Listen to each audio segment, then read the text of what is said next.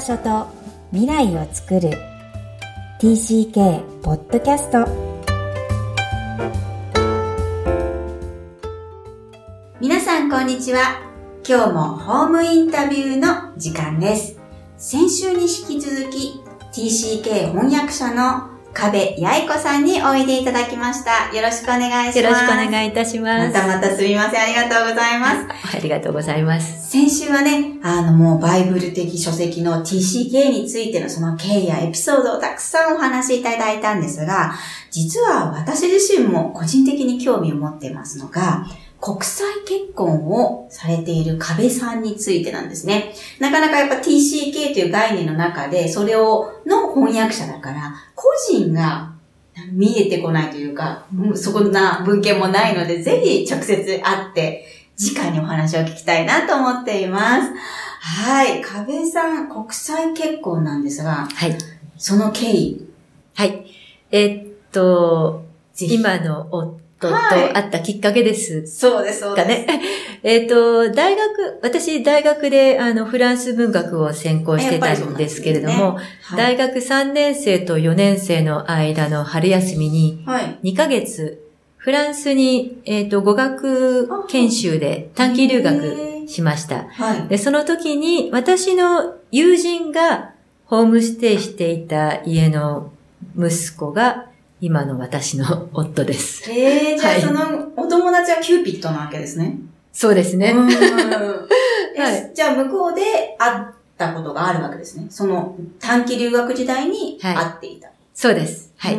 私が二十歳。二十歳？はい。その時はどうでした？その時は、あの、友人ですね。あの、まあ、あの、お互いに、ただの友人。交際している、あの、相手がいたので。はあ、そっか。夫も学生で、その時、あの、医学部の 5, 5年生。お医者さんなんですかねそうなんです。えー、で、その当時、えっ、ー、と、夫が25歳。5歳年上なので、25歳で。はい。で、その時はリヨンのあの、医大に通っていて、はい、で、お母様が、私が、あの、留学した町が、ビシーっていう町だったんですけれども、はい、その、私の夫のお母様が、息子が全然帰ってこない。で、息子はどうやら日本の文化が好きなようで、日本人の女の子を留学生として取れば、画期的なお母さんだね。週末に、あの、息子が家に足しげく帰ってくるんじゃないかと。という理由付けで日本人の女の子をリクエストして語学学校からホームステイの女の子を取ってたんですよね。それが私の友人で。あ、でもそしたら作戦は、あの、まあ成功し、そうですよね。まあ、あの、私の友人ではなかったんですけれども、私がそこに。そうですよね。はい。まんまと。お母様の作戦通りに。作戦通りに。ですね、二人が。あ、まあでもその当時は友人関係が、で、あの、友達ということで、あの、恋愛に、交際に発展するのはもっと何年も後です。後なんですね。はい、えー、国際結婚をしようと思っていましたか？全然思っていませんでした。そういう私はもう本当に日本人の両親のもとに、あの、厳しく育てられ、まるで外国に関わりなく、えー、もう本当に大学生になるまで海外に行ったこともなかったので。じゃあなんでフランス語に興味を持ったんですか？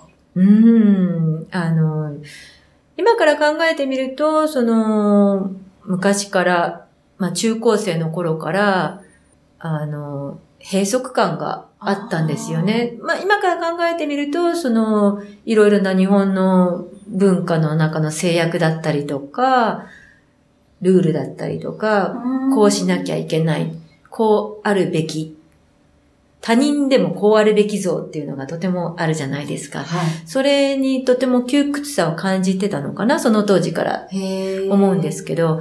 で、あの、大学では、あの、絶対に、あの、他の国の言語を勉強したい。フランス語素敵ね。っていう、まあその、その、そのぐらいの気持ちだったんですけど、はい。うん。それでそういう方と知り合って、じゃあいざ国際結婚してみるっていう段階は、やはり迷うものですか？怖いものですか？怖かったです。ああ、そう迷いました。で、交際が始まって1年ぐらいしてから、やはりとてもこう、あの、私のこの日本の生活の中に、彼が入ってくるっていうのは全くこう考えられなかったんですね。その当時、あの、仕事をしている中で、有給をまとめて取って1ヶ月、1年に1回フランスに行って、その時にあの、彼と過ごして。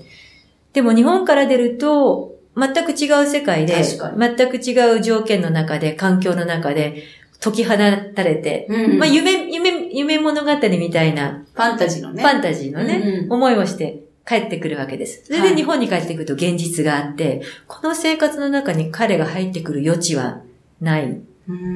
で、もう私ちょっと、あのもうそろそろ結婚も考える年になってきたから、あの、あなたとは結婚できない。国際結婚はできない。文化の違う人とは結婚できない。そんなこと言ったの？もう、あの、私から、こう。でもその時もでも彼は、いや、そんなことは、うん、ない。できる。ダイバーシティはもっと進んでる国ですからね。愛し合っていれば、みたいなことを言うわけですね。はいでも、はい、私無理無理無理、絶対無理って。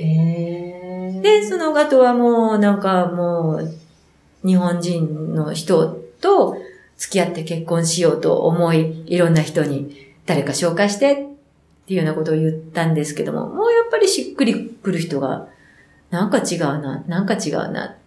で、1年後ぐらいに、やっぱり私は彼じゃなきゃダメかもしれないと思って、またフランスに渡って、で、その時は、あの、一年前にあんな冷たい、やっぱ言われたの？かわいい。ね、拗ねてたんですけれども、はいでも、はいじゃあもう結婚しよう。結婚して、二人が一緒に生活できる、あの、方法を見つけよう。っていうことで、まあ、結婚することにしました。うーん、素敵なお話です。私、TCK を育てる親に当たるわけじゃないですか。うんそれ、が国際結婚をされている方は、もう、下と同時に、まあ、子供ができるかできないかはさておき、うん。そう前提としてあるってことにとっても興味を持ってまして、うん。最近よくおしゃべり会で国際結婚されている方とお話をするんですね。で、国際結婚に踏み切れる方って、その文化、お互いが違う文化について、こう、なんとなくどう思ってらっしゃるのかなってすごい。最初はもう本当に、あの、全然文化が違うので、一つ一つのことに、え？っていうことで、なんか、あの、お互いに、ま、文化とか育ってきた背景が違うと、あの、それが違うことを個人の資質だと思っちゃうこともあるんですよね。そそううすると、どうしてあなたそういうことと、どうして喧嘩したどうして謝らないまず謝らないのなんで謝らないの？とりあえずごめんなさいって言いなさいとかね。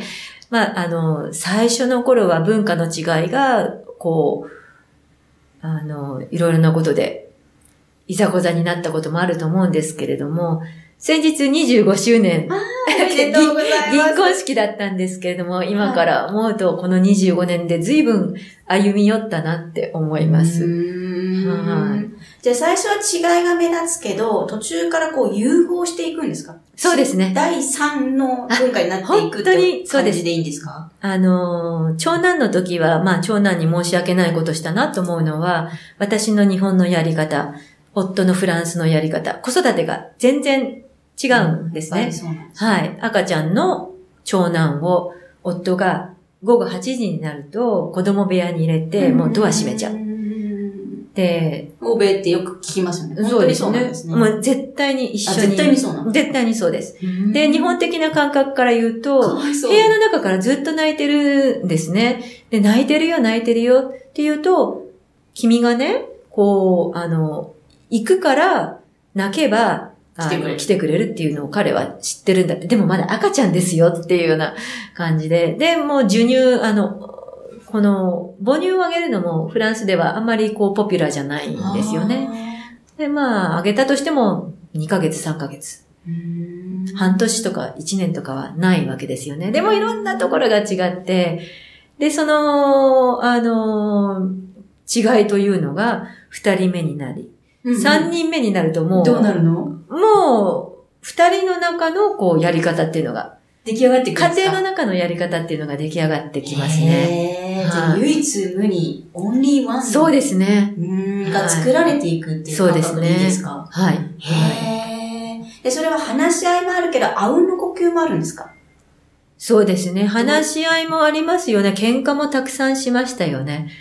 はい。え、喧嘩してる時は怖くないんですか？必ず解決するっていう感覚なんですか？それもわからないでやってるんですか？そうですね。あの、大体言いたいことを言った後に、後でよくよく考えて、うん、まあそういうふうに考えるのか。っていうふうに。なるほどね。はそのなんか葛藤だったり、うん。文化がミクスチャーされていく過程とかプロセスとか、うん。その最後はこう、今おっしゃったように、第三の文化ができていくようなそうですね感覚が、どうも TCK のプロセスと似ていて、うんすごくリンクするように私はわからないけど、はい、うんうんお尋ねしたいなと思っていたんですよはいね。、はい、そうですね。そうすると私も、こう、まあ、いわゆる典型的な日本人の考え方とか、日本の考え方からは、とても遠いところに今来てる感じがします。はい。で、それを表現するとしたら、いきなり振ってますが、どんなところにいらっしゃるんですか、今？今ですか？はい。そうですね。でもフランスサイドにいるわけでもないんですね。おううん。あの、私は日本人で夫がフランス人で、アメリカにやっぱり10年住んでいたっていうこともありまして、やっぱりいろんなこう文化を取り入れて、自分たちに一番こう都合のいい合うものを取り入れて、合わないものは排除していくっていう風な。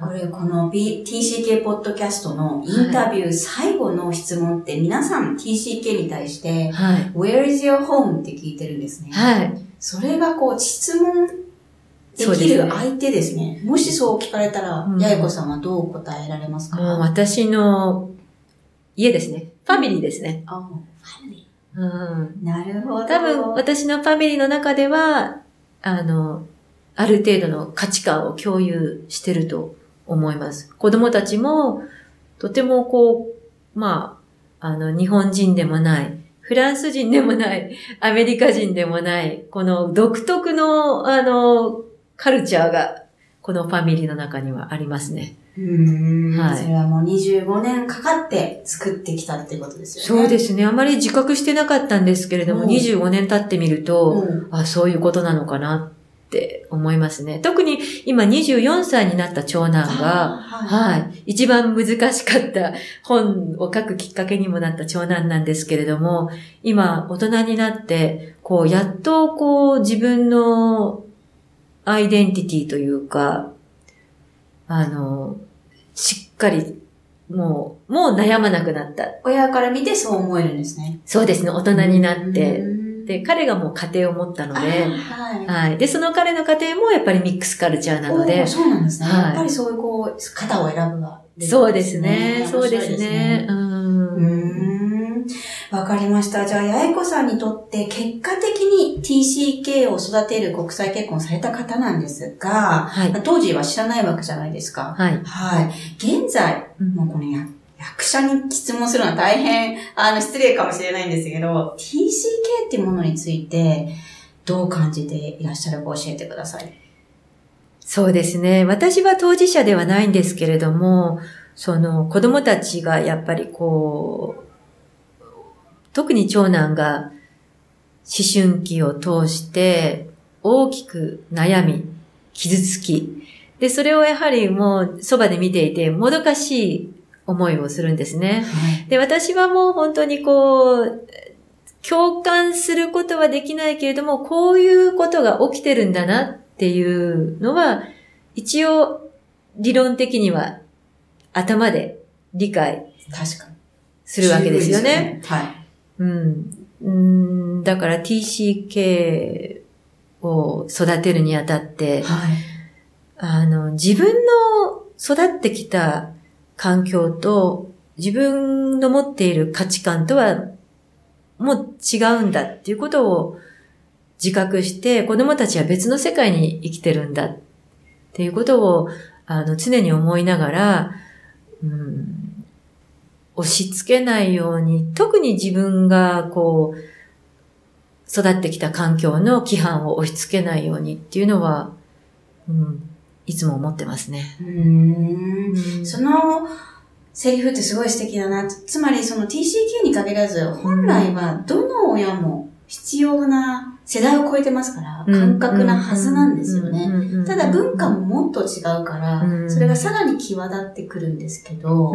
そうですね。例えば日本語を一つとってみても、私は日本語、国語というナショナルランゲージっていう枠組みで習ってきてるんですけれども、それで今私が教えてるのは、大学生に教えてるのは外国語としての日本語を教えてるんですけども、子供たちは、まあ、あの、ヘリテージランゲージ、継承語としての日本語を、あの、学んでいるわけなんですね。でもそれは国語とは違う。違う。違うものだっていうことを自覚して、それはわかりやすい例ですね。そうですね。うん、で、その、うん、まあ、継承語の子供たちにどこまで求めるか。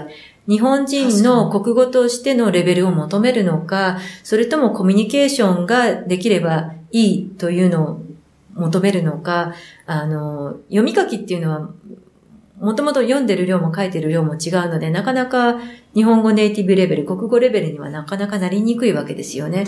でも今の時代やっぱりコンピューター、あの、タイプしていて、うん、あの、漢字書けなくても、うん、その、あの、自動変換のこの、な、いく、いく通りかの漢字が出てきたの。それを、うん、それを選ぶことができることで良しとするのか。っていうようなことを、あの、特にあの、まあ、これは一つの例ですけれども、えー、自分の国語としての知識を子供に求めるのはちょっと濃く、濃くかなっていうのは思います。はい、一つの例だけど本当にわかりやすいです。これが文化ってなっちゃうと曖昧すぎてわからないのでね、うん、そうですね。その全部のいろんなものの組み合わせが文化なので、うん、一つ言語に限らず、す、べ、ての世界が違う。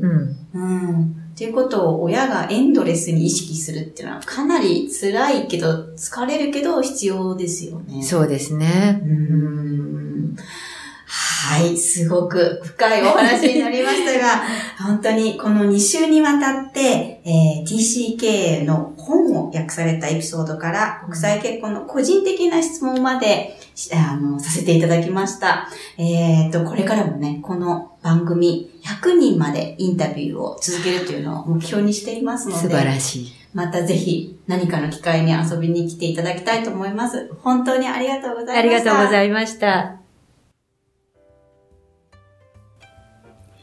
いかがだったでしょうか？今回は壁井愛子さんご自身のその生き方、そしてプロセスにフォーカスして質問をさせていただきました。国際結婚をされている壁さんですが、そのプロセス、そして TCK を育てたそのご自身の経験は、えー、とても皆さんにえー、参考になるのではないかなと思います。私自身は国際結婚をされている方に非常に興味を持っています。なぜなら TCK を育てることが前提でスタートされているからなんですよね。TCK の定義にあるように異文化、そして移動。それが、えー、ひょっとすると余儀なくされる過程、つまり国際結婚をされているご自身も TCK と同じようなプロセスを踏むんではないかなと、壁さんのお話を聞いて、私自身も、えー、とても深い示唆をいただいたように思います。皆さんはいかがですか？この番組ではお悩みや質問も受け付けています。TCK をさらに知りたい方のために TCK 基礎講座も開催しています。育ちネット多文化で検索してホームページをご覧ください。さらに、ポッドキャストを確実にお届けするために、購読ボタンを押して登録をお願いします。今日もお聴きいただきありがとうございました。サマースペシャルとして2週にわたって翻訳家壁八重子さんのお話を伺いました。また、ポッドキャストはさらなるインタビューと、えー、そして講義を中心にお送りします。楽しみにしていてください。本日も TCK の気持ちにありがとう。